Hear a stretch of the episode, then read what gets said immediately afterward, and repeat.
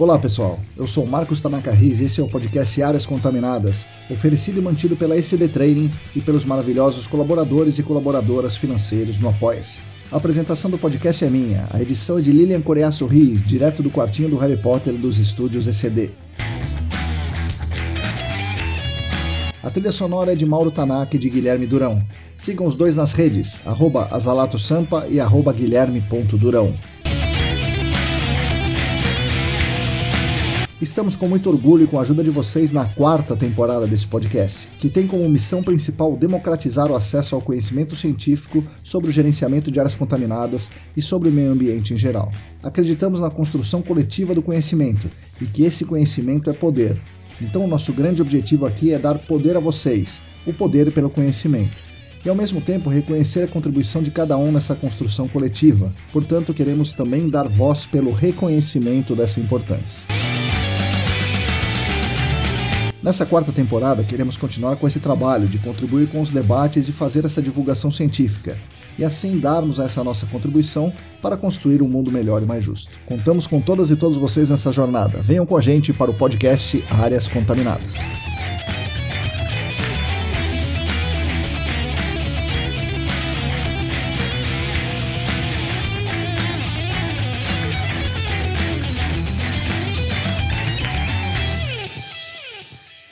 Olá, para todo mundo que está aí lavando a louça, estendendo a roupa, viajando, preparando o DDS, bom dia, boa tarde, boa noite. Eu sou Marcos Tanaka Riz e esse é o episódio número 147 do podcast Eras Contaminadas, e já é o 12 da quarta temporada, o último do primeiro trimestre. Sim, o ano está voando. O podcast é editado por Lilian Coreia Sorriso e oferecido pelos nossos queridos e queridas colaboradores financeiros no Apoia-se. Se você também quiser e se você também puder contribuir financeiramente com o nosso trabalho, acesse a nossa campanha no Apoia-se. É simples e rápido. Entre no site apoia.se barra ecdambiental e siga lá todas as instruções. Fazendo isso, você ajuda muito a manter os nossos canais gratuitos de divulgação científica. O podcast Áreas Contaminadas conta com o patrocínio master da Clean Environment Brasil, que comercializa produtos e tecnologias para investigação e remediação de áreas contaminadas. Acesse o site da Clean www.clean.com.br. Contamos também com muita alegria com dois patrocinadores ouro, o laboratório E-Consulting e a Vapor Solutions.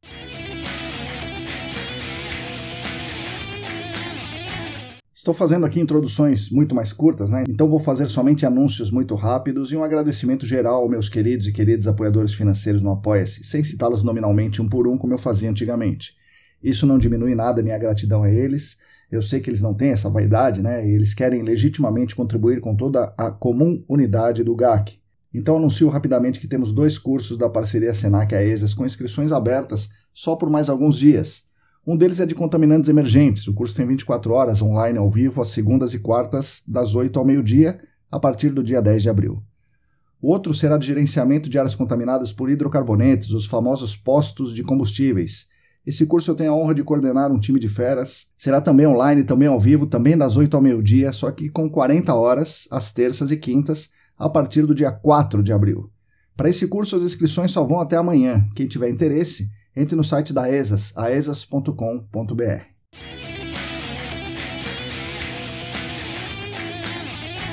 Bom, pessoal, no episódio de hoje eu converso com Aylan Meneghini. Ele vai contar de sua longa trajetória acadêmica e, com algumas coincidências interessantes, ela se entrelaça com a carreira profissional do Aylan no GAC. Falamos muito das possibilidades de uso da microbiologia no GAC, particularmente no entendimento dos processos de remediação. E o Aylan defendeu muito a sua ideia de que o mercado e a academia devem ficar mais próximos, um ajudando, alimentando, entrelaçado com o outro. Com certeza vocês vão gostar muito dessa história. Então vamos lá, fique agora com as palavras de Aylan Meneghini.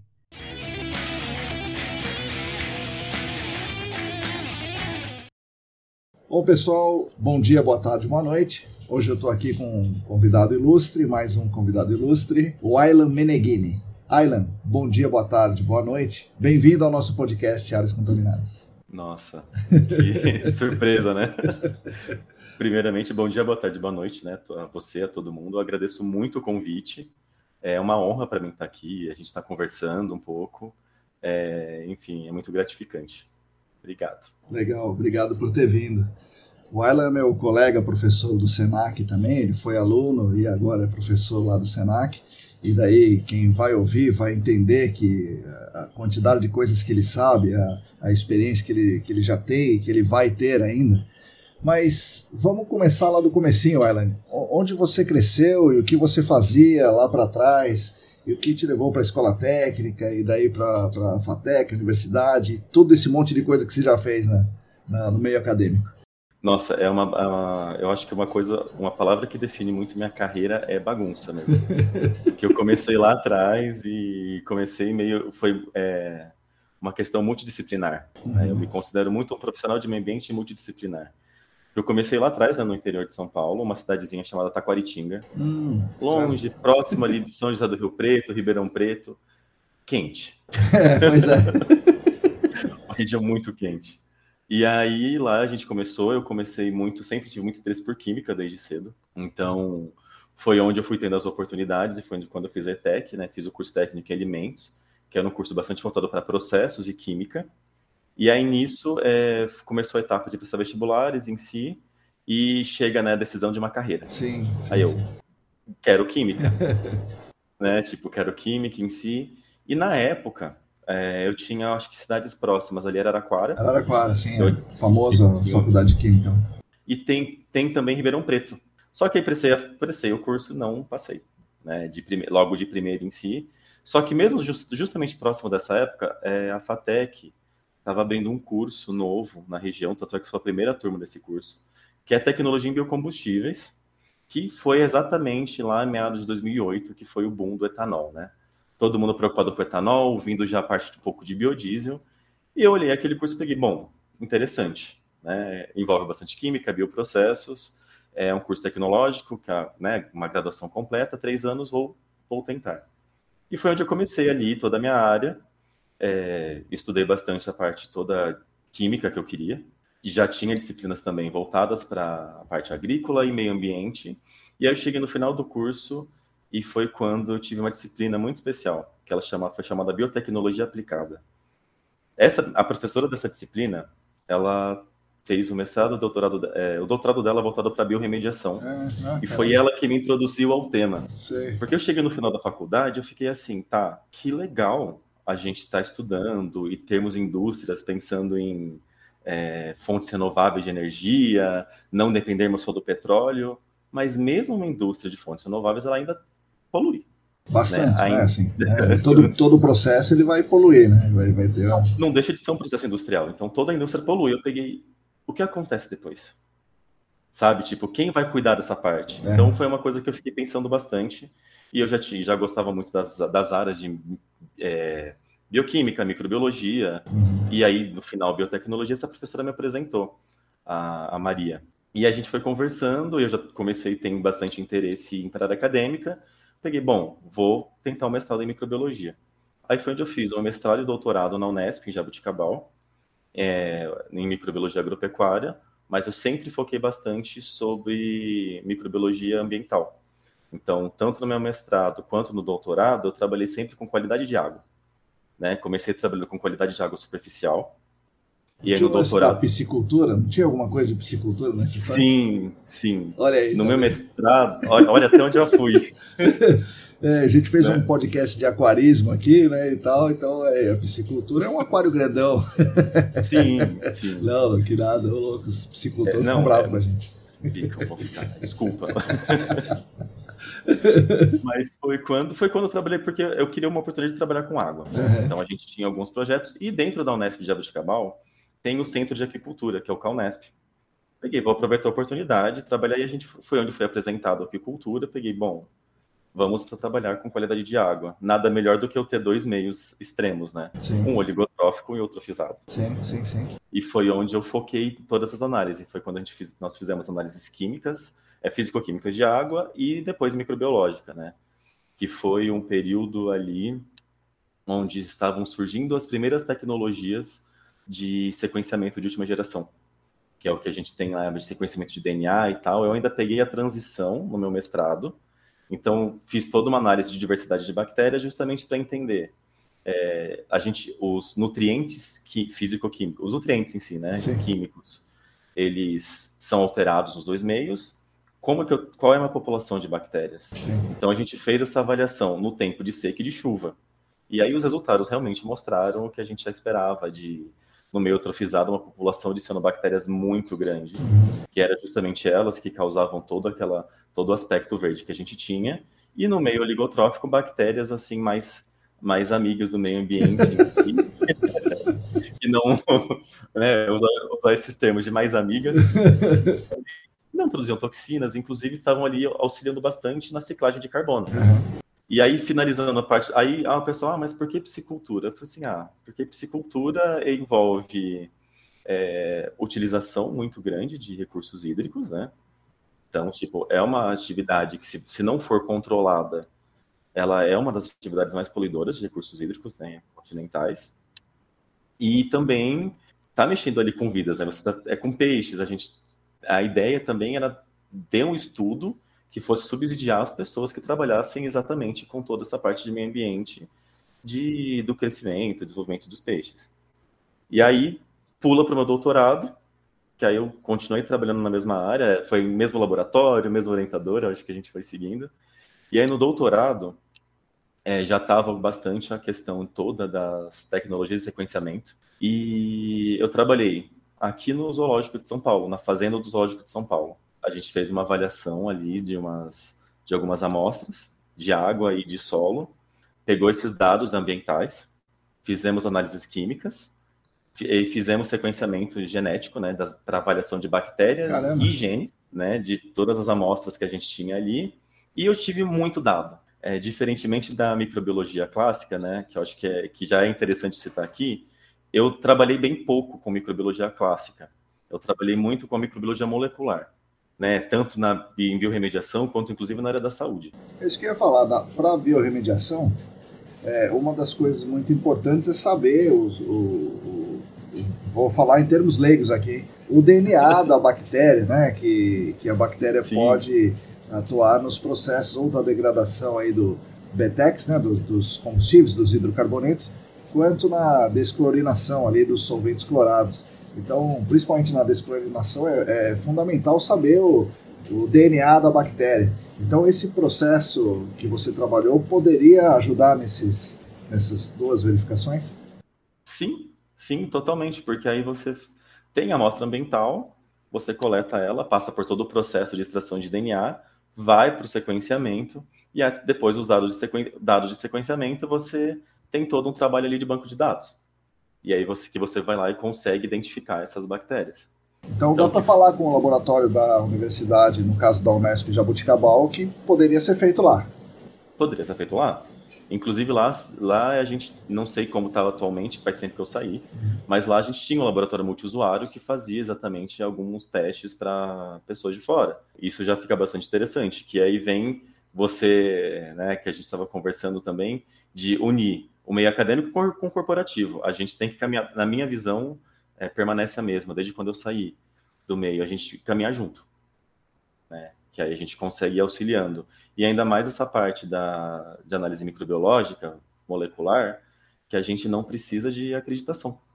Pois é, pois é. Né? Então você acaba ajudando ali as amostras. Aí vem o pessoal, às vezes o pessoal pergunta, ah, mas e a como que fala? A confidencialidade? Do mesmo jeito que você assina uma confidencialidade com um laboratório privado, você assina uma confidencialidade com um laboratório acadêmico. É lógico. Eles vão querer publicar? Sim, mas ao mesmo tempo, ó, não pode falar de onde veio essas amostras, você descaracteriza toda ela.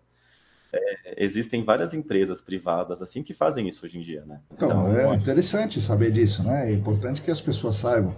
É, fala, fala com o Aylan, ou então vai lá na Unesp de Jabuticabal, saiba que existe essa possibilidade e Sim. ajeita para fazer. Senão, as pessoas aqui mandam para os Estados Unidos, para o Canadá, é, Universidade de Oklahoma, não sei o quê. Pô, de repente é um, é um jeito de, de ajudar a universidade aqui e, ao mesmo tempo, a universidade ajudar o mercado, né? do jeito que é, você falou. Sim, é uma união, né? Porque eu citei o NES, mas, por exemplo, eu sei que a USP Piracicaba também tem. Uhum. Eu não sei como tem a USP São Paulo, nunca tive muito contato aqui. Eu sei que, inclusive, no Nordeste tem um laboratório que tem de umas das outras universidades. Uhum. E, é, e, é, bem isso, né? É, o mercado vai lá e ajuda a universidade, né? seja financeiramente, seja para gerar pesquisa Sim, também. Pois é.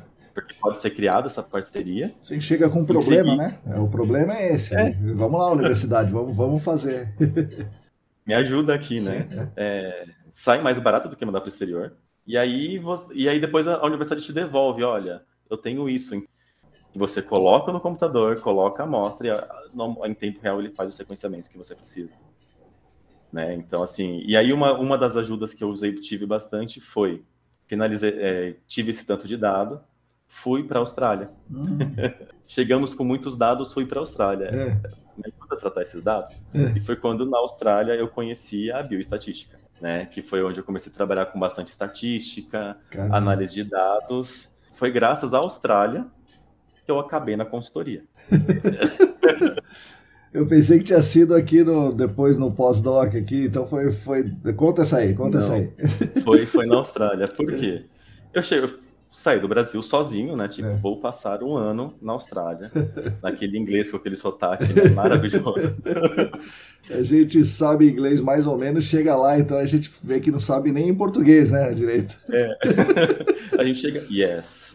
E foi justamente próximo de quando a gente tinha perdido a Copa pela Alemanha. Sim, vixe. É. Então todo mundo, ah, você é brasileiro? E o 7x1? nem vi o jogo, nem gosto de futebol, pô. Né, a gente começa a abusar um pouquinho isso, mas aí foi legal. Aí sim, foi, né, para mim acho que a Austrália foi uma experiência incrível. Lá, inclusive, conheci pessoas que trabalhavam já com a parte de biorremediação de colorados em água subterrânea, ah. fazendo várias questões. Só que aí a ideia foi, né? Fui para a Austrália sozinho, fui conhecendo, conhecendo pessoas. É. Até um dia que a gente, é, acho que fui, tava no happy hour com os amigos. Fui para um bar, né? Tipo, acho que depois de uns três, quatro meses que eu estava na Austrália. É. Fui para um bar. E aí, né, o pessoal do meio acadêmico ou de consultoria, alguns, inclusive, a gente vai. A gente chega no bar, antes de a gente falar qualquer assunto, a gente vai falar o quê? De trabalho. É, claro. É claro, gente... não dá pra gente falar de outra coisa. E aí a gente tava lá conversando, aí de repente saem umas palavras em português, saem umas palavras em inglês. Aí uma pessoa atrás de mim meio que, né, que foi lá e me, me, me chamou assim, falou assim, você é brasileiro? eu sou brasileiro. Tanto é que essa pessoa é o Silas, né? O Silas é, é um, nossa, é, conhecemos, conhecemos lá, é muito amigo meu, inclusive. Legal. É, Geólogo, né? Da, geólogo. Que é da geólogo. BTX, não era da BTX? É, sei lá, né? Eu acho que hoje ele tá como geólogo independente, eu não tenho certeza mais, preciso confirmar com ele. Mas enfim, aí ele me contou, oi, tudo bem tal. É que eu vi que você estava falando de biorremediação. Caramba. Aí eu, ah, tô, né, que eu trabalho, porque justamente uma das partes também, o doutorado era voltado para biorremediação já. É. Ele, não, porque eu trabalho, lá no, eu sou geólogo, né, trabalho com hidrogeologia, e eu justamente no Brasil trabalho com remediação. Caramba, que loucura! tipo, né? Aí você para tudo e você vai. Eu precisei ir pra Austrália. Tá, né? Encontrar o cara, nossa senhora. Não, dentro de um bar. Aí eu, tá bom. Foi engraçado. Assim, a gente chegou, foi num bar, a gente começou a conversar.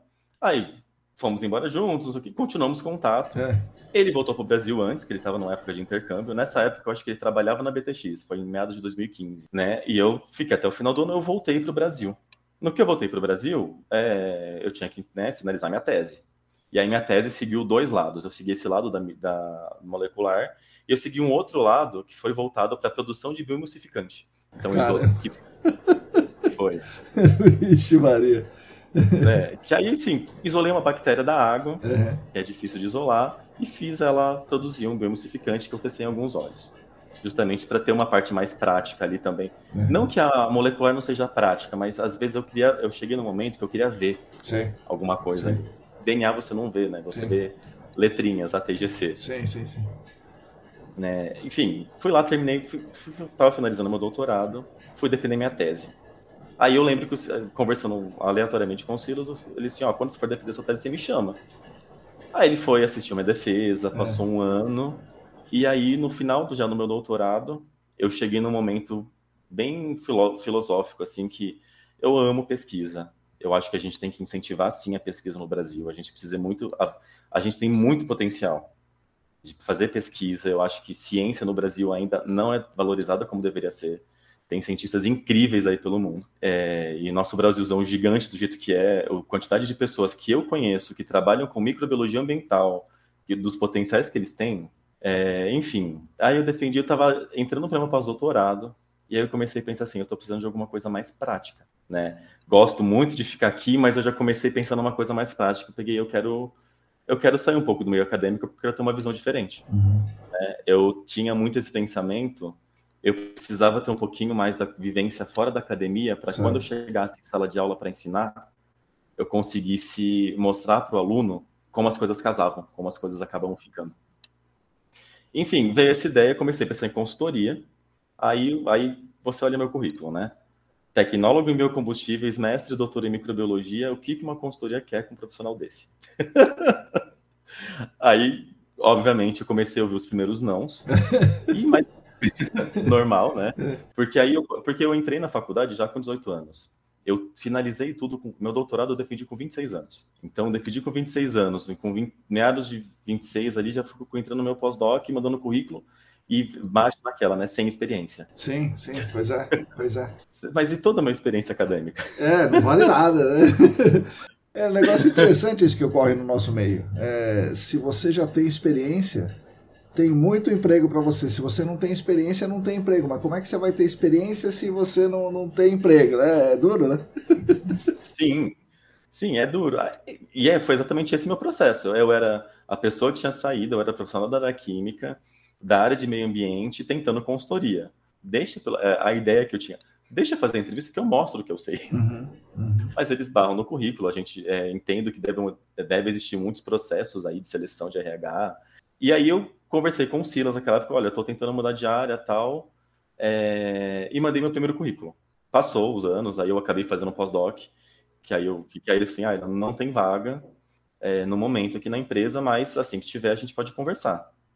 É, ele assim, ah, deixa aqui no, no, nosso banco de currículos em si, e aí eu peguei e fui mandando para outras empresas também, porque aí, porque aí, aí eu acho que entra também outra coisa, né? Interior de São Paulo e São Paulo, né? Você está no interior de São Paulo ali, as pessoas olham o seu currículo, nossa, mas ele está no interior. Será que ele vai vir para cá? Será que tem esse período é de verdade, adaptação? É verdade. Será que ele aguenta Sabe? São Paulo? Porque não é mole, Será né? Que... não, não é. é. Tenho amigos até hoje brincando, é, brincando, me zoando do sotaque. Mais forte, assim, peguei gente. Foi, e aí fui tentando outras consultorias, outras empresas mesmo lá do interior. Mas aquilo, né? Sem contato, peguei, vou tentar um pós-doc. E só que aí, infelizmente, eu entrei naquele período de cortes do governo. E aí eu fiquei um tempo de pós-doc na UFSCar, trabalhando com ecologia microbiana e estatística, uhum. já que eu já tinha ido para essa área. E aí a gente não, é, eu tinha um tempo, né, que a gente a gente é brasileiro, a gente sabe como volta, então fui para a Austrália, voltei, eh, juntei dinheiro porque eu não precisava gastar tudo. Aí dólar para real. Uhum. eu me aguento um pouco aqui ainda. aguento um pouco aqui ainda. Aí eu me aguentei um pouquinho ali e fui levando o pós-doc, a gente foi conversando, aí a gente trabalhou bastante no, no laboratório do professor, que era num departamento de hidrobiologia, inclusive. Então, a gente, na época, a nossa ideia era estudar vias de degradação de, cianotoxinas. Então, que já estava realmente já para biorremediação. Veio um negado do CNPq. Aí foi quando eu peguei, gente, não dá mais. É, já tinha sido negado outras bolsas e comecei a procurar emprego. Aí, né, antes de chegar na consultoria, a gente vai começa a chegar um momento que eu cortei todo do meu currículo uhum. e quero um trabalho. Sim, sim. É, tira esse doutorado, chegou... tira esse negócio aí, só deixa. o interessante é que chegou uma época que eu tirei, que eu deixei a graduação. E eu tinha que explicar o que eu fiz em seis anos. É. Eu fiz uns negócios aí, né? Então, preferi falar que, que, que, ficou andando pelo mundo do que que fez doutorado, né? Não, no Brasil, tava naquela época, tava, até hoje ainda, eu acho que o pessoal às vezes quando precisa. É. Mas foi assim, aí foi, foi chegando no final, e aí eu não desisti de mandar currículo, então é, de tempos em tempos eu tinha uma. Eu sou louco do, louco do Excel. Aí tinha de tempos em tempos os currículos que eu mandava. Eu peguei vou repetir a mandar, dos, mandar os currículos novamente. Aí eu mandei os currículos novamente, calhou de ter uma vaga na BTX. E o currículo chegou para o Silas selecionar. Caramba! Ele, olha, eu conheço, uhum. traz para entrevista. Fui, fiz entrevista com a Amanda, que é minha gerente atual, é. É, com, com o RH também e tal. Gostaram, fui contratado. Olha aí. Né? Foi depois de tempo, mas é, foi assim que eu caí na consultoria. Era uma coisa que eu já queria, justamente porque eu queria entender esse outro lado. Eu já tinha toda aquela visão acadêmica de biorremediação, e de remediação em si, uhum. porque durante o meu doutorado eu fiz outras disciplinas e uma das disciplinas foram, foi uma disciplina de processos oxidativos avançados, uhum. que envolve todo o processo de Fenton, oxidação.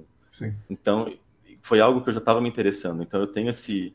Quando o pessoal pergunta, ah, Elon, o que, que você é? Eu peguei, sou um profissional da química e microbiologista. Então, assim, por isso que eu acho que no início eu cheguei e falei assim, gente, sou um profissional da, da área ambiental multidisciplinar. Uhum. Porque eu tenho esse conhecimento da química ali, tenho da microbiologia, e eu vejo que a microbiologia me agregou porque não é só você chegar e olhar, ah, é essa bactéria. Mas eu tenho a bactéria X em um meio com muito nitrito ou uhum, nitrato, uhum, uhum. né? E anaeróbio. Certo. Então você tem que fazer uma avaliação é, de dados integrados. Sim, né? com certeza, com certeza. Então isso que me levou. Então era algo que eu já queria, surgiu a oportunidade, eu peguei, vou abraçar. E eu não largo mais. E aí, é. quando você começou, o que você fazia na consultoria? É, não era microbiologia. Você ia descrever a sondagem, fazer relatório e tal, é isso aí? É isso aí. O que todo mundo começa: descrever sondagem, escrever relatório. É, e uma coisa que eu sempre gostei muito, né, que é tem muito química, né? Sim. Obviamente. Primeiro eu comecei aprendendo geologia. Sim, pois é, não é, não é mole, né? Chega lá, não. areia, argila, o que, que é isso aqui, né? Aí eu cheguei assim, gente, que que, o que, que, é, o que, que é argila siltosa? Aí eu, pera, eu já tinha tido aula de pedologia na graduação, porque como, é. né, envolvia um pouco da parte agrícola, então eu já sabia alguma coisa. E aí eu comecei a estudar. Aí eu tive apoio de várias pessoas dentro da empresa, dos meus colegas também. Uhum. Inclusive, que foi uma coisa engraçada que eu acho que eu sempre gosto de contar, que eu cheguei ali e eu sentei do lado do, da, de uma estagiária, a Thaís. Aí a gente começou a conversar lá, então era, era a pessoa, a Thaís, a minha amiga até hoje, a gente é super próximo, é uma das minhas melhores amigas aqui. E aí a gente pegou e começou a conversar, e ela muito comunicativa. Eu peguei, ah, me ajuda nisso, e ela foi me ajudando. Ela é estagiária na época. E aí a gente descobriu que a gente faz aniversário no mesmo dia. Olha aí. a partir daí era festança, né? Era só festa. E aí fui aprendendo. Então aprendi geologia, fui descrever. Aí foi onde eu fui acompanhar sondagens, instalação de poço. Tanto é que meu primeiro projeto foi justamente um projeto com El Nepo. Uhum que foi um empreendimento sendo construído numa antiga área de posto de combustíveis. Então foi eu, eu já cheguei com a Unapple, assim, é. né? Eu olhei assim, gente, eu acho que de primeira impressão, ah, é só bombear. É. ah, tá. Bombeia lá para você ver, então. Só bombeia, só bombeia. Mas foi isso, a gente não, não, não trabalhou nisso, mas aí a gente vai sempre, foi... Depois eu fui avançando nos projetos, é, conversando um pouquinho, vendo a parte de ozônio, uhum. né? Que a gente trabalhou bastante com ozônio lá na empresa, aí SVE também, então eu fui migrando por todos os sistemas. E, e tentando a biorremediação, né, é, aos poucos, mas é aquilo, né, que entra na que a gente conversou é, e também vários diálogos. A gente, a biorremediação ela demora um tempo. Sim. Então, às vezes, a gente não tem esse tempo para remediar a área, certo. porque o importante, a gente tem aquela questão do tempo de do tempo para o termo de reabilitação. Certo, certo. Se o cliente é, é muito... do setor imobiliário, isso é particularmente importante. Né? Mais importante até Sim. do que a própria remediação. Sim, é a mistura. A gente tem que ser técnico, né? Nós temos que ser muito técnicos ali, tomar decisões rápidas, sim, sim. né? E ao mesmo tempo pensar do lado do cliente também. Não, a gente não, não é algo que a gente consegue ignorar no meio do, no meio. Né? De todas as coisas que vão acontecendo. Então, às vezes não dá certo, mas a gente já tem vários projetos e é, idealiz, estamos idealizando alguns projetos né, de biorremediação e nesse meio tempo, enquanto as idealizações vão acontecendo, a gente continua estudando. Sim. Que é uma coisa que eu faço bastante, né? Eu adoro estudar. Então, terminei o doutorado, fui fazer o quê? Especialização no Senac. Isso aí. Ainda bem, né? Ainda bem para nós né, que você foi lá. que aí a gente foi né, na, na, turma, na turma 8, fiz a especialização em mediação de áreas contaminadas, uhum. que ali foi onde abriu a mente, né? Foi onde abriu minha mente para muita coisa e continua abrindo é, caminhos em si, uhum. principalmente na parte de hidrogeologia, geologia que a gente foi trabalhando, e também dos meus colegas de turma. Né, Sim. Né, que, Tem várias experiências é, gente... diferentes, né? Os seus ah, colegas ali, né? Sim, são várias experiências. Inclusive a gente troca. Então, alguns colegas que já trabalham com biorremediação uhum. vêm conversar comigo aí onde eu vou suprindo né, essa, essas minhas ideias de, de falar de microbiologia, de vamos conversar ali. Uhum. Então a gente vai trocando bastante ideia e a gente tem um grupo bastante unido até. Até hoje, a gente terminou em 2021. Foi durante o ano. Agora estou meio perdido. É. é. durante o ano de 2021, isso mesmo. Foi durante foi o ano de 2021. Um só, é. Sua turma foi a primeira de é um que ano. Gente, é, que a gente chegou 2023 agora, eu tô meio da é, dúvida. É, pois é. Teve o Hack 9 agora, né, durante o 2022, e é isso aí, de vocês Sim. é oito. É a primeira turma é, de um ano. E aí a gente manteve, assim, bastante contato, a gente vai conversando. Eu também sempre me atualizando bastante, né, porque é uma frase que eu, que eu comento é: você pode tirar um pesquisador do meio acadêmico, uhum. mas você nunca tira a pesquisa do pesquisador. Ah, sim, sim, com certeza. É, a o gente jeito sempre de pensar, vai... né? De montar, de estruturar o pensamento mesmo, é diferente. Sim, sempre estou pesquisando, olhando todas as coisas novas que vão acontecendo, e aí é que entra a parte, né? Todo mundo pensando muito, em, é, eu vejo muito isso, o pessoal mandando as amostras para os Estados Unidos. Uhum. Aí eu, tá, por quê? Ah, mas não tem, não, não tem laboratório no Brasil. Eu peguei, gente, tem. Né, tem alguns laboratórios privados, tem aqui. É essa união, a gente precisa ter ali esse pensamento de que o meio acadêmico ele está formando um profissional que você vai pode aproveitar agora. E curiosamente, você não trabalhou com biorremediação ainda, é isso? Eu trabalhei com é, atenuação, monitoramento de seleção natural, que é a parte de biorremediação, e eu trabalhei é, com esse com esse tema quando eu estava na outra empresa, né, na Arcades, que eu fiquei um tempo lá, é, que foi uma experiência incrível também. É, é a diferença de você trabalhar na, na, na multinacional. Uhum. Né? Tive um tempo incrível lá, lá, mas aí eu entrei na dança das cadeiras das consultorias. Né? Vixe, mas acho, é que todos os, eu acho que todos os colegas né, de área, eu acho que estão ouvindo aqui vão entender, né? Sim, a gente, sim. uma hora está em uma, depois a gente vai migrando mas foi um tempo ótimo ali, foi quando eu te, trabalhei bastante com atenuação natural. Legal. Todas as ideias que a gente trocou nesse, nesse projeto em específico, com a minha coordenadora da época, com a engenheira que liderava mais esse projeto. Então, essa atenuação natural, né, um processo de biorremediação em si, foi muito interessante ver é, como a gente avalia bastante os dados físico-químicos, né? Então, Sim. a gente foi vendo muito aquele cenário de sempre, né? Diminuição de, do, dos clorados, né? Tetra, tri e o cloreto de vinila lá, é. aumentando cada vez mais. É, e porque você tá dando, tem oxigênio no meio, era o meio até oxigenado. É, o, o parâmetro físico-químico explica uma parte disso, né? Ele não, explica vai, não vai explicar, ele explica o que está acontecendo a, a, a redução, né? mas não Sim. explica o porquê que ele para no maldito cloreto de vinilo e não foi para eterno. Aí teria que entrar a, a microbiologia mesmo, né? Aí que seria é. o momento. seria que aí que seria o momento. E aí foi justamente nesse, nesse meio dos processos, né? E avaliando também os protocolos IPA de uhum. M&A, que eu é, tem, existem as três linhas de evidência, Sim. que foi onde eu comecei a me questionar e depois comecei a questionar colegas. E aí, na aula do Senac do ano passado, eu deixei esse questionamento para o pessoal e todo mundo veio depois. Gente, é, é verdade? E aí, por que, que a gente não analisa? Uhum. Por que, que não se analisa, não faz análise de bactérias nas, nas áreas contaminadas? Pois é. Né? É, é um questionamento, pode ser um pensamento. É, como em ciência, tem sempre os dois lados, as pessoas que concordam e quem não concorda o que é muito bom, que é assim que a gente gera ciência, né, dos dois Sim. lados. Mas fica, por que, que a gente não avalia? Né? Sendo que a gente tem hoje em dia o conhecimento e a gente avaliando se transforma numa nova evidência. Sim, é isso aí. É isso. Sabe? O Diego é... falou aqui no episódio dele que ele fala sobre atenuação natural, que é isso, as linhas de evidência são essas, o visual, né, se você se a, a pluma diminui, a estatística para ver se as concentrações diminuem, os parâmetros físico-químicos e a, a bactéria, né? E a bactéria.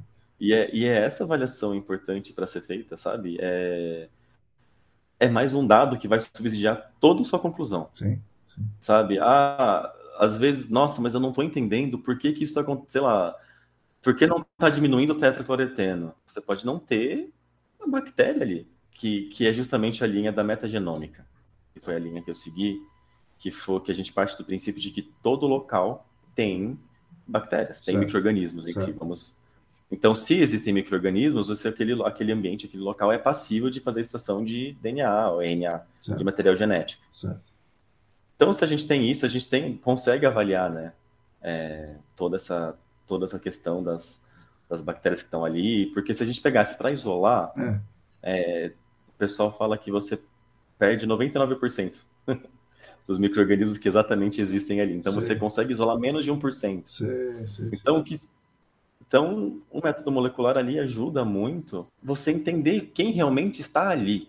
É uma porque é uma população pequena. Vai aumentar, vai passando o tempo, né? Que elas precisam de tempo. A gente tem que lembrar disso. A contaminação surgiu lá há muito tempo. A bactéria tem que se adaptar também. Que é a, nas aulas que eu falo muito da parte de microbiologia é a curva de crescimento. Que chega uma hora que ela está ali, né? Se a vai se adaptar, vai crescer muito, vai se estabilizar. Acabou o nutriente, ela vai morrer. Sim. Né, entra Sim. na fase de declínio. Então, é isso que a gente precisa ter. Né? Eu acho que é, é subsidiar esses estudos, a gente está analisando tantos compostos. Vamos fazer os estudos ali para saber o que, com o que a gente realmente está lidando. Sim. Ah, mas até hoje a gente só fez com parâmetros físico-químicos ali, de oxigênio dissolvido, ferro manganês, e está dando certo. Né? Vai ter mas... o dia que não vai dar, né? Então precisa ter. Vai ter o dia. A gente já, a gente já está chegando no dia que não vai dar mais, porque é. a gente tá, já está chegando naquele momento de que Sim. muitas questões estão acontecendo e, e, conclusões precisam ser tiradas. A Sim. gente precisa. A gente da linha da, da frente de frente do gerenciamento de áreas contaminadas, mas a gente da linha da remediação tem que solucionar o problema. Para eu solucionar o problema, eu preciso de dado e de dado a longo prazo. Então, Sim. não é não é só como eu chegar e tirar uma foto daquele momento, que é por isso que a remediação leva mais tempo. Aí na microbiologia é isso, a gente é importante a gente ter tudo isso e caminhando, né, na, nos dados ali, qual, qual a comunidade bacteriana que a gente tem, é, como que ela pode influenciar, como que eu consigo manipular o um meio uhum. para que aquele meio seja importante, né? Eu lembro que eu já peguei muitos projetos né, que saíram de uma biorremediação e aí o cliente falou não quero mais e vamos para uma remediação, vamos para uma remediação física, uma remediação é, química, né? É. Tem, acho que né, os colegas têm muito isso, né? O cliente também sai do mesmo jeito que os consultores trocam de consultoria, sim, sim, os clientes também. Para com esse negócio, atrás. eu vou fazer outro negócio diferente, totalmente diferente, com outros caras diferentes aqui. Porque é, vocês não estão me ajudando. Isso. É. Mas faz, par, é, faz parte do, do mercado. E já peguei projetos que passaram por biorremediação, e foi muito, é muito interessante você analisar esses dados finais de tantos anos, né? Uhum. Porque ao mesmo tempo que você vê projetos que houve biorremediação é, logo no início ali que começou os projetos de injeção de melaço, uhum. injeção de cachaça, Sim. que às vezes acontecia de ser aquela injeção descontrolada. Uhum. Teve outros projetos que estavam indo bem, mas está demorando demais, mas está é demorando por causa do meio. Sim. É aquela ideia. O que a gente tem hoje o que a gente sabe hoje não tinha como as pessoas saberem no passado. Sim. Né? Então, assim, é, avaliando hoje o que a gente tem, se a gente tivesse feito uma análise micro, microbiológica ali, você conseguiria ter comprovado, você conseguiria ter otimizado aquela sua remediação, principalmente uma biorremediação por bioestimulação. Que bioestimulação é o princípio do quê? Precisamos injetar nutrientes para que esses nutrientes ali alimentem as bactérias, para que essas bactérias se multipliquem e degradem o que eu preciso. As bactérias que eu quero, né? Só que as bactérias que eu quero. então. tipo, você não avaliou essas bactérias? Pois é, quais são as bactérias que eu quero, né? quais são as bactérias que eu quero? É. E que zonas você está injetando? Nessas zonas elas têm, porque o meio é heterogêneo. pois é, já começa daí, né? começa daí. Então, o meio já é heterogêneo. O perfil bacteriano ali vai ser também heterogêneo. Claro. Pode ser que estou julgando que tenha, mas justamente aquela não tem. Ou ela existe, mas está em menor quantidade. Sim. Então você vai lá e avalia que o melhor método não é a bioestimulação, é a bioacumulação. Então você primeiro bioacumula ali aqueles micro-organismos, para depois você entrar com a bioestimulação. É preciso das dialococoides. Sim. que é que todo mundo, todo mundo sempre vai atrás, é, são as dialococoides que eu preciso. Uhum ela pode estar numa concentração muito baixa, né? população muito baixa. Ou pode estar em dois metros, eu quero que ela que, que esteja em cinco metros, né? É. Ela não vai descer sozinha. Isso. Então, usa uma, bioestimula uma bioacumulação, uhum. depois você vai lá, volta com a bioestimulação, que aí você misturar métodos, que é o que a gente sempre falava muito na, nas aulas, depois com os, com os colegas de turma, esse mix das técnicas, e principalmente quando a gente fala de biorremediação. Sim. Sabe? Biorremediação é um dos métodos mais sensíveis que a gente tem ali. Biorremediação englobando atenuação natural monitorada. Uhum. Né? São, é, por que, que é monitorada? Né? A gente tem que saber o que está acontecendo ali. Não é, durante as aulas a gente sempre ouve muito assim, não é só você deixar isso. É pelo, muito pelo contrário, não é? Sim. Você realmente está avaliando ali. Sim. E eu vou ser sempre o defensor de avaliação microbiológica para biorremediação. Isso vai ampliar o cenário. Isso vai ampliar o entendimento que você tem do meio. A gente sempre fala muito do modelo conceitual. Precisamos manter o modelo conceitual atualizado. Por que nós não atualizamos também o modelo conceitual microbiano? É. É, a gente, eu falei muito de bactéria porque a minha especialidade é bactéria. Mas tem os fungos também, sim, né? Sim, sim. Tem algas, tem a, depois os lados da fitorremediação. Então, o mundo microbiano, a gente precisa eh, manter esses, é, esse modelo conceitual atualizado no cenário total.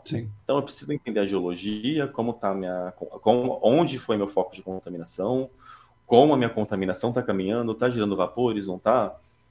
Quero estratégia de biorremediação. Então, vamos fazer a investigação para investigação para remediação na etapa de investigação para remediação, se eles vemos as viabilidades. Mas para você avaliar uma viabilidade de biorremediação, ah, às vezes chega, mas meu cliente quer biorremediação, vamos fazer. Mas como que você vai propor a biorremediação sem ter feito uma avaliação prévia? Dá certo na maioria dos casos? Dá. Mas será que dá mesmo tão Sim. certo? Porque essa otimização. Eu fico pensando muito nesse processo. A gente sempre pensa muito em e melhoria contínua, né? Eu acho que esse pensamento, né? Nós, como seres humanos, estamos sempre evoluindo que a gente espera que a gente evolua para melhor, né? é, é, o esperar. E aí, no meio da, da consultoria, da pesquisa em si, a gente está avançando muito rápido com tudo. 2012 começou-se o, o, sequenciamento de que eles chamavam de nova geração. Uhum. 2014, que eu já estava no doutorado, período de dois anos, já tinha migrado para o sequenciamento de segunda geração. Hoje em dia, a gente tem um, é, em linguagem mais popular, é como se fosse realmente um pendrive. Uhum. Então, olha como a gente vai evoluindo, olha como os preços também foram diminuindo das análises. E, e, como é que é a amostra para analisar a, a, os micro-organismos, o DNA, sei lá? É uma amostra de solo? E quanto? É um, é um tipo um frasco, é um vaio, é um, é um monte assim? Como é que, que, que precisa? O que, que é importante para a gente avaliar na, nessas amostras de solo é não ter preservante, uhum. principalmente para amostra de solo. Certo. Eu acho que o importante é a gente avaliar solo e água subterrânea. Uhum. Né? As, algum, as bactérias vão, podem se repetir ali, sim, porque elas estão no meio, né? O meio é o, é o equilíbrio físico-químico. Uhum. Tem, existe lá, tem o, tem-se ali o equilíbrio microbiano, mas é para amostra de solo, quando a gente está usando aqueles frascos de boca larga, uhum. né? Pode ser coletado frasco de boca larga. É, o vaio não seria tão interessante, porque geralmente a gente tem ali um preservante que pode acabar destruindo ali as amostras, uhum. É, as bactérias. Mas então sempre pegar o boca larga, por exemplo, que é o mais comum, que ah, vou utilizar a boca larga para metais. Uhum. Né? Então a gente já consegue pegar uma alíquota dessa amostra, porque é uma alíquota muito pequena. Certo. Varia muito do protocolo, mas às vezes 2 é, gramas, 5 gramas. Pouquinho é mesmo. Pequeno pouquinho mesmo. É. Então daria para aproveitar essas amostras. E para água subterrânea, dos métodos que eu sempre utilizei é você filtrar a amostra de água subterrânea naquele filtro de 0,22 micro, 0,45. Sim, sim. Então, se você estiver interessado em bactérias só, hum. o de 0,45 micras, que é o que geralmente a gente filtra para metais, já serve. Sim. Se você quiser uma análise muito mais. É, quero saber também de outras células ali um pouquinho menores, o de 0,22. Então, você filtra essa amostra e sempre de gelo gelo é essencial nesse momento. Então, tanto a amostra de solo quanto a amostra de, de água que você vai ter filtrado lá em campo, você coloca no, no gelo. Certo. Já aconteceu de ter pegar a amostra de água no, no frasco, né, próprio para água, e fazer essa filtragem no laboratório. É, olhando assim nas questões teóricas, material genético, a bactéria vai morrer. Ah, certo. Ah, ela morreu porque ela saiu do meio. É. Mas o DNA dela está lá ainda. Certo, certo. Né? Então, ah, não tenho tempo de filtrar essa amostra em campo. Então, Sim. pega essa amostra, coloca no gelo, leva para o laboratório e faz todo o processamento dela. né? E aí, inicialmente é isso, mas aí depois cada laboratório tem um protocolo diferente. Olha, eu quero receber sua amostra já filtrada. Uhum. Ah, eu posso filtrar sua amostra aqui, só não congela a amostra, tá? Mas é, são coletas simples. Durante o, a pós-graduação em si, a gente coletava geralmente amostras de 20 centímetros. Eu gostaria muito de um dia ter coletado umas amostras mais profundas. Uhum. Uma contaminação em, naquele, em um perfil, em um sim, ponto, sim. Né, que é o que é o meu foco.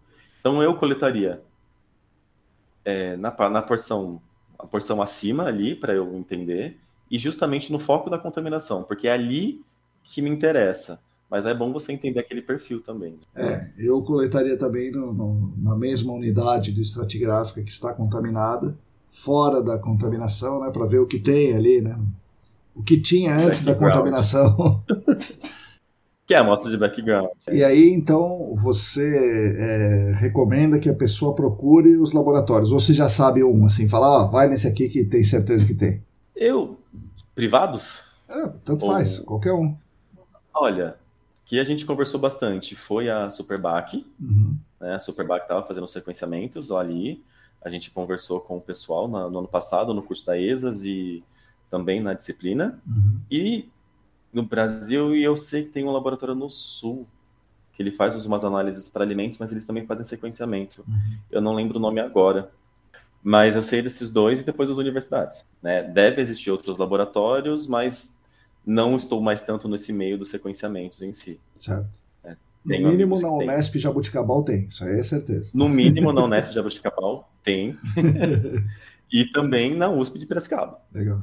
Né? Que são duas faculdades voltadas para a parte agrícola uhum. e que tão, estão avançando bastante. Que inclusive foi uma coisa que a gente conversou bastante com o Rodrigo, Rodrigo Cunha. E a gente vai falando um pouco de microbiologia ali de vez em quando. E ele mandou, mandou umas notícias da FAPESP, né? Falando que, olha, a agricultura está diminuindo o uso de fertilizantes químicos, uhum. está usando biofertilizantes. Uhum.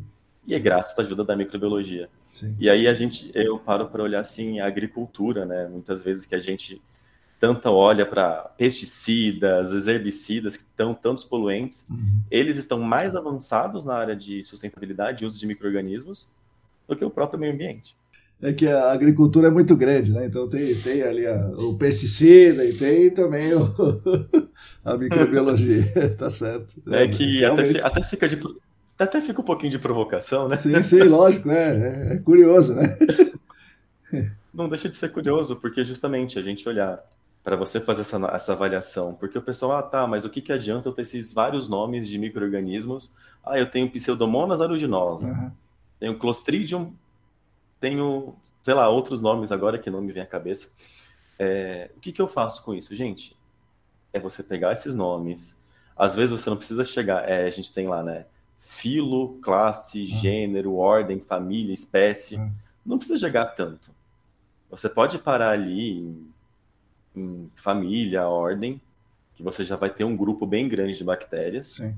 E o próprio Google, né? Aí você vai para a pesquisa acadêmica, né? Você vai para a pesquisa dos artigos. Olha, eu tenho que Firmicutes, que é um grupo de bactérias, eles são responsáveis por degradação de matéria orgânica. Uhum. Ou você simplesmente vai juntando, é bem aquela questão de pesquisa. Ah, Firmicutes mais tetracloretena. Certo. Vai ter algum trabalho da área acadêmica que já, é. já provou que alguma dessas bactérias degradou.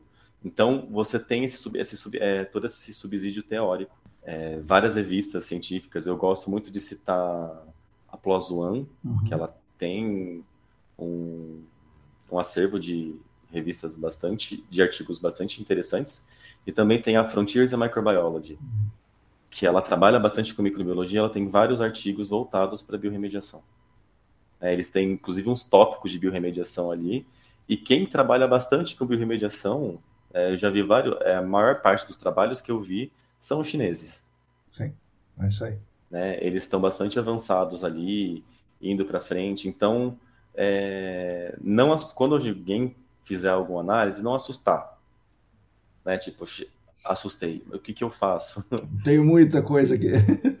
Tem muita coisa aqui. É Google. E ao mesmo tempo, se é uma empresa, né? Se é alguém que está fazendo vários trabalhos com biorremediação, é, você consegue criar um banco de dados. é, eu sei que a Firmicutes ele é responsável por XYZ, você já deixa ali. Eu sei que o outro grupo de bactérias vai ser responsável por W. Sim. Eu acho que isso é, isso é bastante interessante, porque às vezes o pessoal chega e olha, meu Deus, muito dado. Não é você olhar a minoria, uhum. é você olhar a maioria. Certo. Né? Porque se você está tendo um prime uma primeira impressão, eu vou olhar quais são as bactérias com maior diversidade ali, tipo, quais são as bactérias que eu, é, os organismos ali que eu tenho maior concentração, para entender o meio. Uhum. Depois você vai vendo que, os que estão em menor concentração, eles vão dar subsídio ali para algum para suas análises. É realmente essa por isso que é importante equipe multidisciplinar. Sim. Vamos sentar, vamos avaliar, olha, eu tenho isso, socorro. tá certo. E nessa junção da área acadêmica que é o que o pessoal pode ajudar. Né? Então, olha, é, vamos fazer um acordo, eu levo as amostras para vocês, a gente faz esse acordo financeiro, vocês fazem um sequenciamento e vocês podem fazer análise de dados? É muito completa? Não, eu quero saber se tem capacidade de degradação. Sim pessoal vai te entregar um relatório. Sim, sim. Já diminui um pouco e esse relatório já pode servir uma publicação. Sim, pois é. Para mim, é que na minha cabeça, às vezes, fica muito como um efeito dominó para trabalhar. E como é que você está vendo o, é, o futuro do gerenciamento de áreas contaminadas? Olhando por, por esse lado que você está dizendo, a, a junção do meio acadêmico com o nosso dia a dia, da, o seu dia a dia né, de consultoria aí, você está inserido nessa roda viva aí. É, você vê como possível, você vê como provável, muito difícil? Como é que você vê o futuro do gerenciamento de áreas contaminadas nesse, nesse quesito aí? Eu acho que o futuro é a, a junção. Uhum. Né? A gente já vê alguns movimentos ali é, de junção mesmo, justamente para porque a gente está ficando com cada vez mais questões complexas, né? Então, os contaminantes emergentes estão aí. Então, a gente está precisando ali dessa junção cada dia mais justamente para compreender melhor o meio físico. Né?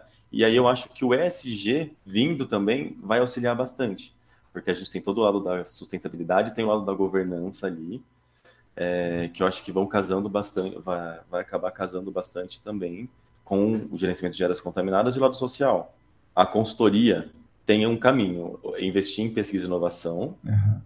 ou continuar fazendo a mesma coisa de sempre. Sim. Mas eu acho que quem continuar fazendo a mesma coisa que sempre fez não vai conseguir avançar para os desafios que a gente tem. É. Porque agora são, agora nós temos né, os organoclorados, BTEX, PIFAs e PIFOAs. Daqui a pouco a vai gente saber. vai começar a olhar, vai saber, a gente vai começar a olhar. São milhões de substâncias Sim. no mundo que a gente e a gente olha o quê? Eu vou chutar um número baixo que eu vou pensando na pensando na área de volta varredura, 40. Uhum. Não é, na IPA tem mil. Né? Sendo é. que nós temos, sei lá, 100 mil, centenas de milhões de substância. Sim. né? E a gente tem que olhar isso. É... E avaliar também o que está acontecendo. Né? A gente está chegando no momento de crise hídrica. Todos os anos a gente está vendo lá, ah, olha, tá feio aqui, oh, tá feio, tá feio aqui. e aí sempre vem aqueles projetos do uso de água subterrânea, uhum. né, para a gente fazer alguma coisa. É... Olha o tanto de polígono de restrição que a gente tem. Pois é talvez agora não falando agora não seja algo que é significativo, mas acho que para o futuro já é algo importante da gente olhar, né, para o futuro bem mais recente, que eu, não um futuro de 30 anos, mas eu digo eu acho que um futuro de 10 anos uhum. máximo. Eu acho que é algo que a gente precisa voltar o nosso, os nossos olhos. E eu acho que é essa junção com a vida acadêmica ali que a gente vai conseguir chegar em algumas soluções existem diversas patentes surgindo de novos produtos remediadores. Uhum. É, eu acho que, modéstia à parte, a biorremediação é a solução mais interessante. Temos ali é, uma área contaminada, vamos colocar um polígono, por que a gente não simplesmente, não, simplesmente não, né? Acho que esse, simplesmente falava muito forte. Uhum. É, por que, que a gente não começa a olhar é, se está tendo uma atenuação. Sim. É. No mínimo isso, né? No mínimo isso. No mínimo isso. Então é uma opinião, eu acho que é uma opinião bastante pessoal mesmo. Uhum. Né? Bem, é, bem de Island, assim. tipo, vamos olhar aquilo, sabe? É, a quantidade de polígono que a gente tem, é, áreas é, contaminadas, por que a gente não pode utilizar essa água? Aí, só que aí tem outra vertente. Ah, mas em São Paulo tem Pinheiros e o Tietê que estão completamente contaminados. Tá, então vamos fazer outras ações conjuntas ali. O Tietê e o Pinheiros Contaminados são, são áreas para gerenciamento de áreas contaminadas. Uhum. Né? Então eu acho e que também, essa junção... né, é aquela coisa, né? Ah, a rua tá suja mesmo, então eu vou fazer cocô no chão, pô. é duro, né? Não, é complicado. É um então, pensamento assim, esquisito isso aí. A gente, a gente precisa começar a mudar esses pensamentos e ir indo. É claro, a gente sabe que envolve várias coisas, envolve questão financeira, questão de prazos, questões técnicas. É, fica difícil de listar. É, pois é. Né? Mas assim, se a gente pudesse, num momento, pisar no mundinho ideal, uhum. né? Seria muito interessante a gente começar a avaliar isso logo. Sim. A saída para não se gastar tanto dinheiro, né? A preocupação é essa, é realmente a gente começar a olhar novamente os monitoramentos. É, os polígonos. Sim. Inclusive foi um foi é, essa ideia dos polígonos quem realmente abriu um pouco o meu o meu olho foi o Rodrigo. Sim. É, Sim. Rodrigo, Fala bastante foi... isso aí com razão. É isso aí. É, com razão. É. Aí foi uma, foi uma coisa que ele pensou. A gente estava conversando sobre microbiologia. Aí eu falei que eu tenho algumas ideias, é, estou pensando em algumas coisas voltadas para a microbiologia também, que foi inclusive aqueles textos, na época que comecei a produzir no LinkedIn, aí eu parei, eu gosto muito de escrever. Hum. É, eu acho que isso vem, é, vem da parte do meio acadêmico, que Sim. a gente vive escrevendo, aí escreve, escreve TCC, dissertação, escreve tese, escreve artigo científico. É. Então eu gosto muito de escrever. Então é um, esse é um dos projetos que eu pretendo voltar também, né, para falar um pouco mais de microbiologia. Eu acho Sim. que é importante a divulgação. Né, é, eu não posso ser a pessoa que falo sobre a importância do meio acadêmico e do meio corporativo uhum. se unirem, se eu mesmo não estou ajudando no auxílio da divulgação de ciência. É, é, são projetos meus, que são projetos pessoais, e nisso auxiliar Legal. mesmo, esse, esse, entendimento, né? Sim. É, foram os textos que eu comecei e parei, porque a gente é, passa Nossa, por os momentos. Sim, é muita coisa, né? A gente sabe como é que é. que vai passando, mas aí é um projeto que eu, é um dos projetos que eu pretendo retomar, e eu estava conversando justamente com o Rodrigo sobre isso. Ele, ah, ela é um polígono de. Aí eu peguei polígono de restrição, microbiologia, o que, que tem a ver? Tem tudo a ver. Vale começar a plantar essa sementinha Sim. na cabeça de todo mundo. Legal, acho importante, boa, boa ideia realmente. É, se você pegar todos os polígonos de restrição e fizer uma avaliação, avaliação de um monte de coisa, uma delas, a, a, os micro-organismos que estão lá, se eles têm um potencial para que essa área restrita deixe de ser restrita em 10 anos ou em 100 anos, é uma informação muito importante. A gente está falando de monitoramento de transição natural, né? Tipo, Sim. a gente está falando dessa, de toda essa parte. O pessoal às vezes esquece que isso também é biorremediação. Sim. Para as áreas é interessante você fazer bioacumulação. Nossa, fantástico. Né? Você ter desenhado bem uma bioestimulação, é, controlando as vias, né? Para a contaminação escapar, como a gente faz com qualquer sistema, é legal, mas numa, numa, numa situação ativa que é o que todo mundo pensa, mas e aí? Né? Quando a gente vai começar a olhar para os outros lados, as outras questões, que são também bastante importantes do ponto de vista ambiental. Ah, acho que outra provocação que foi causada por, por causa de uma, das, uma dos, das suas newsletter, é, newsletter, newsletter. É. A gente trabalha com meio ambiente as planilhas de risco, a, as nossas avaliações são sempre pensando no ser humano. é, só existe ser humano, né? né? Tipo, foi uma, foi uma das provocações que a gente acaba ficando e fica realmente essa provocação. Eu não estou dizendo que o ser humano não é importante. Eu acho que ele é muito importante. A gente, né? Somos nós aqui, estamos. A... Mas a gente começou a invadir espaços. Precisamos, sim, eu acho, que avaliar o meio ambiente, não sim. só pensando nos riscos de inalação. Sim. Né? E a natureza em si. Pois é. Né? Existem micro-organismos ali que vão dar conta e a gente sabe que eles vão. Né? A gente vê os derramamentos de petróleo nos oceanos, depois de um tempo eles desaparecem. Mas a gente também tem que fazer a nossa parte. Sim, tem que dar uma forcinha, né? Senão não atrapalhar, né? Poxa! e aí a gente vê, vai olhando, né? É. E eu vejo que, tipo, uma das fora a provocação das newsletters, que faz a gente pensar bastante, é, um filme que foi muito provocante também foi o Dark Waters, né? que mostra tudo aquilo e é um processo que leva bastante, né, muito sim, tempo. Sim, sim. Sabemos das limitações, sabemos limitações técnicas, financeiras, sabemos disso, né, de sociedade, mas também é, cabe a nós ali tentar fazer umas modificações ali no meio para chegar numa questão mais, mais, mais próxima daquilo que a gente, do que a gente realmente deseja. Ô, Aylan, fiz um monte de pergunta para você, nós estamos começando a caminhar para a fase final aqui, agora é o momento de você me fazer uma pergunta, antes que a gente esqueça disso. Você precisa fazer uma pergunta fácil aí. Não venha com, com bactéria maluca aqui, não, que não. Não, não. É que é difícil nessa, nessa altura do campeonato fazer alguma pergunta que já não tenha sido feita.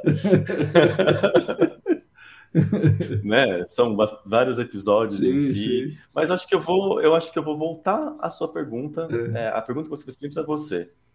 Como que você, você, como que você vê, né, a consultoria ambiental daqui para frente? Você acha que realmente há essa chance desse, é, desse mix que a gente está falando, de trazer o mundo acadêmico mais próximo para a gente trabalhar mais com pesquisa e inovação? Como que você, você vê isso? Né? Você tem experiência na área, você está sempre dando várias consultorias, ajudando o pessoal, ajudando a gente, né? Se foi seu aluno, com prazer, assim. Quero legal. voltar, né? Legal. Daqui a pouco a gente volta. a gente não pode parar de estudar. É, então, você com todos os conhecimentos também, né? Acadêmico, profissional, como que você vê isso? Eu acho que sim, né? Curiosamente, aí essa última semana, é, uma consultoria me procurou justamente para fazer essa, essa uma ponte parecida com isso, né? É, inscrever alguns projetos de inovação voltados para a sustentabilidade e voltados para o gerenciamento de áreas contaminadas. Então a gente vê essa procura, né? É, então existe a possibilidade de acontecer. A gente vê a, a, a USP, principalmente lá o CEPAS, né, o, o, onde o pessoal da, da hidrogeologia é, grandiosa, né, de, de, de, grande escala, o Ricardo Irato, o Reginaldo Bertol, eles atuam lá, tem muita interface com gerenciamento de áreas contaminadas, então eles estão muito próximos, é, é o meio acadêmico, né, muito próximo do, do, das consultorias, do nosso mundo de consultoria aqui. O pessoal do LEBAC, né, lá da Unesp de, de, Rio Claro, com o professor Chang, Marco Ped, Elias Teramoto e tal, fazendo bastante coisa também é, ligada à nossa área. O IPT, a Unifesp. Então existe, existe, sim, existe. E todas essas universidades têm muita vontade de fazer as coisas e muita gente dentro do nosso mercado também tem vontade de fazer as coisas. Mas é aquela coisa, né? É, é, se, se for dar lucro pra, olhando para a consultoria. Se for dar lucro, vamos fazer. Se por acaso for para dar prejuízo, aí é melhor não. tem, tem isso aí também. É, mas eu acho que existe uma, uma, boa, uma boa perspectiva aí de que essas pesquisas sejam, além de boas, sejam também um, um, na, última, na última ponta ali, sejam lucrativas para as consultorias. Eu acho que vai ser, vai acabar se juntando, sim. Contaminantes emergentes aparecendo, é, eventualmente né, o, o, a legislação apertando para um lado, apertando para o outro, isso vai obrigar as, as responsáveis legais a fazer as coisas. Então a consultoria não quer ficar para trás, ela precisa se desenvolver também. Então acho que é, ainda que seja né, motivada, né, como sempre, né, pela, pelo lucro, elas vão acabar fazendo. Acho que sim, tem uma perspectiva boa, Ana. É, e essa história da microbiologia aí, a gente pensa menos nela, né? Porque eu não sou dessa área, né? Acabo nem pensando nisso. Mas você levantou várias ideias aí, várias possibilidades que eu acho que deveria é, andar para esse lado também. A gente tem hidrogeologia, tem a geologia, tem o ELNEPL, tem a engenharia em si, a remediação, todo mundo se movimentando, mas a microbiologia tem ficado afastada do nosso meio. Acho que está na hora de, de, de aproximar mais né? É, é, é, legal pensar que, que a gente vai evoluindo. É, eu acho que eu conheço, eu conheço acho que só eu, microbiologista, mas eu sei que na em consultorias assim são poucos microbiologistas assim. Você vê os biólogos, os engenheiros ambientais. É, eu não sei nem como que fica essa ideia das, das carreiras, né? Mas é, hoje em dia, né? Eu tô, eu comecei em consultoria em 2017. Pouco tempo. Então, eu, né? sou um, eu, sou, eu sou um baby Sim, no filho, gerenciamento de Filho da DD38 também, é 2017. é, eu sou filho da DD38, eu já cheguei na DD38, né? E eu vejo cada vez mais, né, o quão é importante a gente ter a percepção de que o gerenciamento de áreas contaminadas, englobando tanto as etapas de investigação quanto as etapas de remediação, é importante você ter uma equipe multidisciplinar. Sim, sim. Porque o problema não é de uma pessoa só. Sim. Né? O problema não é só de uma profissão. O problema é de todo mundo. Sim. Então você une os conhecimentos ali para você chegar na melhor solução. Tanto é que eu acho que foi um dos primeiros textos que eu deixei, que eu escrevi, foi o microbiologista no GAC. E, uhum. agora? Sim, sim, eu lembro, eu lembro desse texto. É. E é um título bem interessante, né? Cara, é verdade, ele está certo, né? E são, e são, questões, são questões uh, que são levantadas, a gente vai conversando, mas hoje em dia, né, eu trabalho principalmente com remediação, é, e na remediação, pelo menos a equipe que a gente tem ali é sensacional, porque a gente tem cada um de uma área, a gente senta, a gente discute, mesmo nas correrias do dia a dia, a gente está ali, sabe? Ah, e a gente tô com um problema, a gente se reúne, a equipe inteira, vamos discutir este problema, mesmo que não seja o meu projeto ou o projeto da pessoa X. Sabe? Então acho que isso, isso é legal, acho que isso é uma coisa importante de se ter em todo lugar. Sim. Agora, microbiologista, eu só lembro de você e da Camila Guarani, já foi entrevistada aqui. E a ela, Camila Guarani. Ela é, a graduação Verdade. dela é em microbiologia, né? É isso aí. Sim, lembrei dela também, acompanho o conteúdo dela. É, então. E ela, só que ela não atua diretamente no GAC mais, né? Ela já atuou, mas ela é. não está diretamente ligada ao GAC. Mas realmente é pouca gente, precisa ter mais gente. Nas aulas é o que eu deixo, né? Nas aulas do Senac. Com, porque o importante é pensar, tá todo mundo no barco. Uhum. todo mundo tem um único objetivo. Eu acho que isso é essencial e viva a microbiologia, né? é isso aí. Viva a, micro, viva a microbiologia. E vou olhando para o lado, né? Também a parte, de, se não fosse a microbiologia, é as vacinas. Então, tá, tá certíssimo, é isso mesmo. Tá certíssimo. a gente não tava nem aqui falando aqui, vixe, Maria. E técnicas às vezes, é, técnicas muito utilizadas na área da saúde são utilizadas também para o meio ambiente. Sim. É só você mudar o jeito que você interpreta ali. Legal, Arnon. Agora é, estamos chegando aqui no, no final e agora o podcast é seu, você pode falar o que quiser aí. Mas agora é o que você quiser, não o que eu perguntei. Você pode falar até do, do Corinthians se quiser. Não, Corinthians não como não sou igual minha amiga Amanda, né? Sou palmeirense, a gente, eu já falei para ela, tipo, né? Pessoas têm defeitos. O único defeito dela é ser corintiana. Você viu como ela é corintiana mesmo, né? Assim, ela é... Não, ela é muito corintiana. é, eu tô mais ali pro pessoal ali, né, dos palmeirenses, né? Uhum. Palmeiras já é uma coisa mais verde. a gente já tá voltado, né? Verde, meio ambiente, tá, tá mais próximo mas é muito mais a questão, tipo, de. que eu gosto muito de falar, né? Uhum. De, de, falar em si, então a gente começa conversando, tanto que comecei conversando com você falando, eu tô um pouco tímido, um pouquinho ansioso, aí eu comecei a falar, a gente, nossa, sai conversando com todo Foi mundo. tranquila. A questão muito, acho que é importante ressaltar das vacinas, né? Quem não tomou eu gosto de ressaltar isso da é importância, importante. né? Parece meio esquisito, mas a gente precisa falar, é isso mesmo. Tomem as é, vacinas. eu acho que a gente precisa falar, tomem as vacinas, pelo amor de Deus, gente. tipo, volta bastante, eu volto muito no assunto de que, ah, na, no início, as pessoas desconfiando né, das vacinas. Uhum. Mas foi muito rápido. E aí, tem, as vacinas tem vacinas que demoram tantos anos para serem feitas. Uhum. Mas eu comentei há um tempo, no dentro do podcast, agora na, na, na nossa conversa, de que 2012 começou o sequenciamento de nova geração. Pois é, pois é. 2014, eu, tô, eu, já, eu já em dois anos já estava com sequenciamento de segunda geração. Sim. Então, hoje em dia, o que mudou é a tecnologia. Sim. A tecnologia, nesse momento, trabalha a nosso favor. Mas esse exato vírus não, não, não tinha, beleza.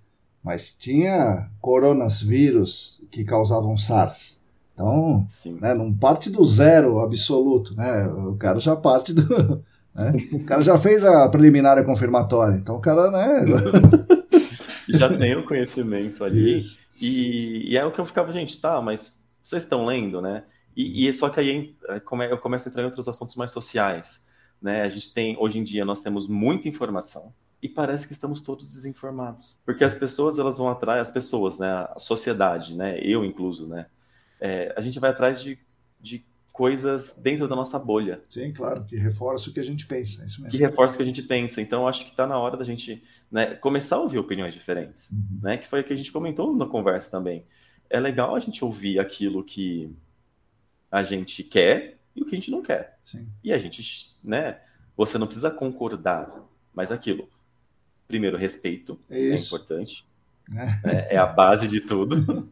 E segundo, você conversar ali, você ouvir uma opinião contrária à sua, com a mente aberta, você não precisa concordar 100%, mas a- algumas coisas vão mudar e ela- é importante a gente estar informado de vários assuntos e não ficar preso na nossa bolha, que a gente fica preso só numa bolha, Sim, você esquece tudo que está acontecendo ao redor. sim. Eu acho que isso é uma coisa que pega bastante e precisa mudar, né? Eu acho que isso é um dos pontos principais, é esse movimento anti-vacina, é, trouxe à tona muitos pensamentos que eu tinha também em meio acadêmico, que Hum. pessoal, tem gente que chega para mim e pergunta assim, ah, Alan, o que, que é melhor, o meio acadêmico ou no corporativo? Eu, que melhor em que sentido? Ah, de pressão, eu peguei, gente, os dois lados têm tem, o- tem os mundos tóxicos, né, que a gente Sim. fala em muitas aspas, né? Depende daquilo que você está disposto, né? Eu adoro pesquisa, estou na consultoria, trabalhando no mundo corporativo, fazendo pesquisa, Uhum. né? Então você não precisa estar na academia. Também retoma uma discussão que eu tinha no meio acadêmico, que é existem pesquisas que elas podem ser úteis, mas por causa de todas as métricas, CAPES Aham. internacionais, Sim, sim, sim. É. vamos publicar esta pesquisa em inglês, Isso, acesso Pra eu- restrito. acesso restrito, É. para o mundo internacional ver. Mas às vezes aquela pessoa daquela região que precisa daquela informação não tem. É isso, é isso aí. Eu tenho alguns artigos publicados, né? É, do meu mestrado, do meu doutorado. Eu acho que deles, dois, eu acho que eu devo ter cinco artigos, assim, que eu lembre que eu parei a publicação depois que eu vim para o mundo corporativo. Dois estão abertos. Pois é. O restante é fechado. Tem um, e tem um artigo, inclusive é um artigo meu da, de bioemulsificação, que eu gostei muito de trabalhar, que foi realmente isolando bactérias e produzindo, que ele é fechado, nem eu tenho acesso. É, isso é completamente maluco coisa. né? Eu, primeiro autor, publiquei. Faça um texto, né, com uma linguagem um pouco mais própria Uhum, e traga para as pessoas da sua região. Sim. Eu acho que também é importante a gente mostrar esse lado e divulgar a informação, que eu acho que falta isso, né? A gente divulgar mais essas... até o nosso meio, né? De gerenciamento de áreas contaminadas. É... Às vezes eu estava no Uber. Ah, você trabalha? Eu trabalho lá com meio é... Antes eu começava, eu trabalho com gerenciamento de áreas contaminadas. Uhum. O pessoal olhava assim, É. o que que isso faz? Uhum. Aí hoje em dia eu já mudei. Eu falo, eu trabalho com meio ambiente. Uhum. Ah, mas o que com o meio ambiente? Aí você É. vai, né, conversando e mostrando. Então, eu acho que falta um pouquinho também de divulgação é, do que a gente faz, Sim, sim. né, para as pessoas saberem que existem, existem profissionais que estão preocupados com as contaminações Sim, e preocupados com o desenvolvimento humano, né? sim. Que é aí que eu, que eu vejo nosso, que é a nossa área. A gente está preocupado com em tratar a contaminação para que o desenvolvimento humano, né, Uhum. melhore. Né? Eu faço uma autocrítica, né? Uhum. É, o meu artigo do mestrado da piscicultura está publicado numa revista africana. Uhum. É o peixe que não tem nada a ver, né? Nem a, muito menos a biota, né? A água, totalmente fora, né? Em inglês, sendo que é um trabalho de qualidade de água, Sim. né? Mas enfim, a gente vem e, e vai mudando.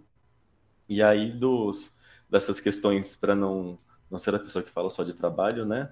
A gente para para pensar em lazer. Eu acho que isso também é importante. Uhum. A gente pensar em como desligar, né? Eu gosto de música. Eu acho que música é, dá uma relaxadinha. Uhum. Já vou começar esse ano já com uma outra abordagem, porque chega de estudar, né? Sim. Porque enquanto eu fazia. Estudar um pouquinho, eu vou continuar estudando em casa, ali, Uhum. lendo meus artigos, os livros, É. mas aí eu vou estudar música um pouquinho Legal. também. Eu acho que música é importante e foi, são hobbies que a gente vai descobrindo, Sim. sim. né? Porque você chegou a comentar também na newsletter sobre as questões é, psicológicas que Sim. a gente está passando no mercado, Sim. né? Então a gente tem ansiedades, nós temos burnout surgindo aí, cada vez mais pessoas com. E para você evitar isso é importante desligar. Uhum. É, acabou o trabalho, desligou o computador, acabou ali, procure um hobby. Sim. Né? Vai caminhar, vai ler um livro, cozinhar. Eu, daqui, pra, daqui, uns, daqui uns dias, eu vou voltar e vou tocar piano. Legal, legal, legal. Meu pianinho aqui, já no meu, no meu espaço aqui que a gente tem. Legal. Porque a gente, é importante a gente lembrar que nós não somos máquinas, Sim. somos seres humanos Sim. com sentimentos e com necessidades. Sim. Né? Meu psicólogo fala bastante isso para mim. Lembra disso. É, que né? você né, é, é, um ser integral, né? Você não é o, que é o seu ser trabalho. integral. Você não é o seu trabalho. Que, inclusive, assistindo aquele filme Comer, Amar, Rezar, tem uma parte do filme, sem dar muito spoiler, tá? Que, ela, que os personagens estão numa mesa conversando e falam, ah, cada país tem uma palavra, né? Tipo, uma palavra que, que exemplifique você, quem é, você é, é, né? Cada país tem uma e cada pessoa tem uma. É. Eu lembro que quando na época eu assisti esse filme, eu comecei a olhar qual seria a minha palavra. A primeira coisa que veio à mente foi trabalho. não sou o trabalho. É verdade. né? Então, quando você para para. Quando você para para. Tá, é claro que nós não somos pessoas é, passíveis de, de nos caracterizarmos com apenas uma palavra, né? A gente é. tem. Mas se fosse, né? Se você tivesse uma brincadeira, que palavra você usaria para descrever quem você é? Uhum. Na época, agora, na época que eu me toquei que minha palavra era trabalho, eu não sou só trabalho, né? Uhum. Então aí é onde a gente vai, vai onde, claro, né, com a ajuda dos profissionais a gente vai modificando. Uhum. Mas eu achei que foi uma reflexão interessante também, porque o home office traz bastante isso, né? Sim. A gente fica muito tempo trabalhando e de repente não vê o tempo passar. Sim. Então, saúde mental atrelada com uma parte de lazer. Isso é impressionante, mas é verdade, é exatamente isso. E é, bom, é bom que você falou, é bom que você falou que fica para reflexão para as pessoas. A gente está falando aqui de coisas técnicas, mas é bom cada um refletir também na, na, na sua parte não técnica. Porque às vezes a gente fica preso, achando que aquilo ali é, é para sempre, é. tipo, tá ali e o trabalho faz parte da gente, nosso lazer faz parte, legal, é, abrir o, abrir o computador e trabalhando, vendo os desafios, hum. nos afundarmos nos desafios para resolvermos todos eles tecnicamente, uhum. né, usando os três pilares, né, é, a viabilidade técnica, ambiental, financeira, mas aí desligou, a gente pode fazer outra coisa. Vamos tocar piano, vamos né, cuidar do peixe, vamos cozinhar, é isso que você falou. Vamos cozinhar, né, bater um papo, né, a gente está Legal. Bom, Aylan, muito obrigado mais uma vez aí pela, pela, pela força, pela, pela conversa, pelos ensinamentos. As pessoas certamente gostaram aí. E volte outras vezes. Não, Tamarão, volto, com certeza. Obrigado pela oportunidade. Obrigado pelo papo aí. É, então, e também, assim, as pessoas que estiverem ouvindo, quiserem, estou aberto a conversar sobre biorremediação, sobre microbiologia.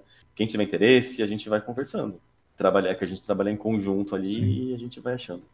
Meu Legal. nome não é difícil de achar. Não, com certeza. Valeu, Ayla. Valeu, Marcão.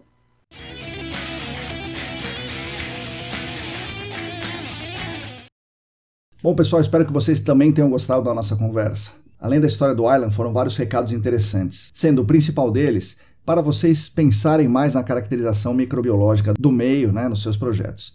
Ele falou da importância disso e também deu várias dicas de como fazer e como interpretar esses dados.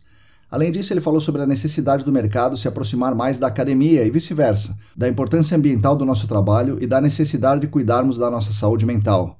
Enfim, foi mais uma bela conversa, agradeço muito ao Island. Espero que o seu piano toque muitas músicas por aí e que a microbiota tenha o seu valor reconhecido.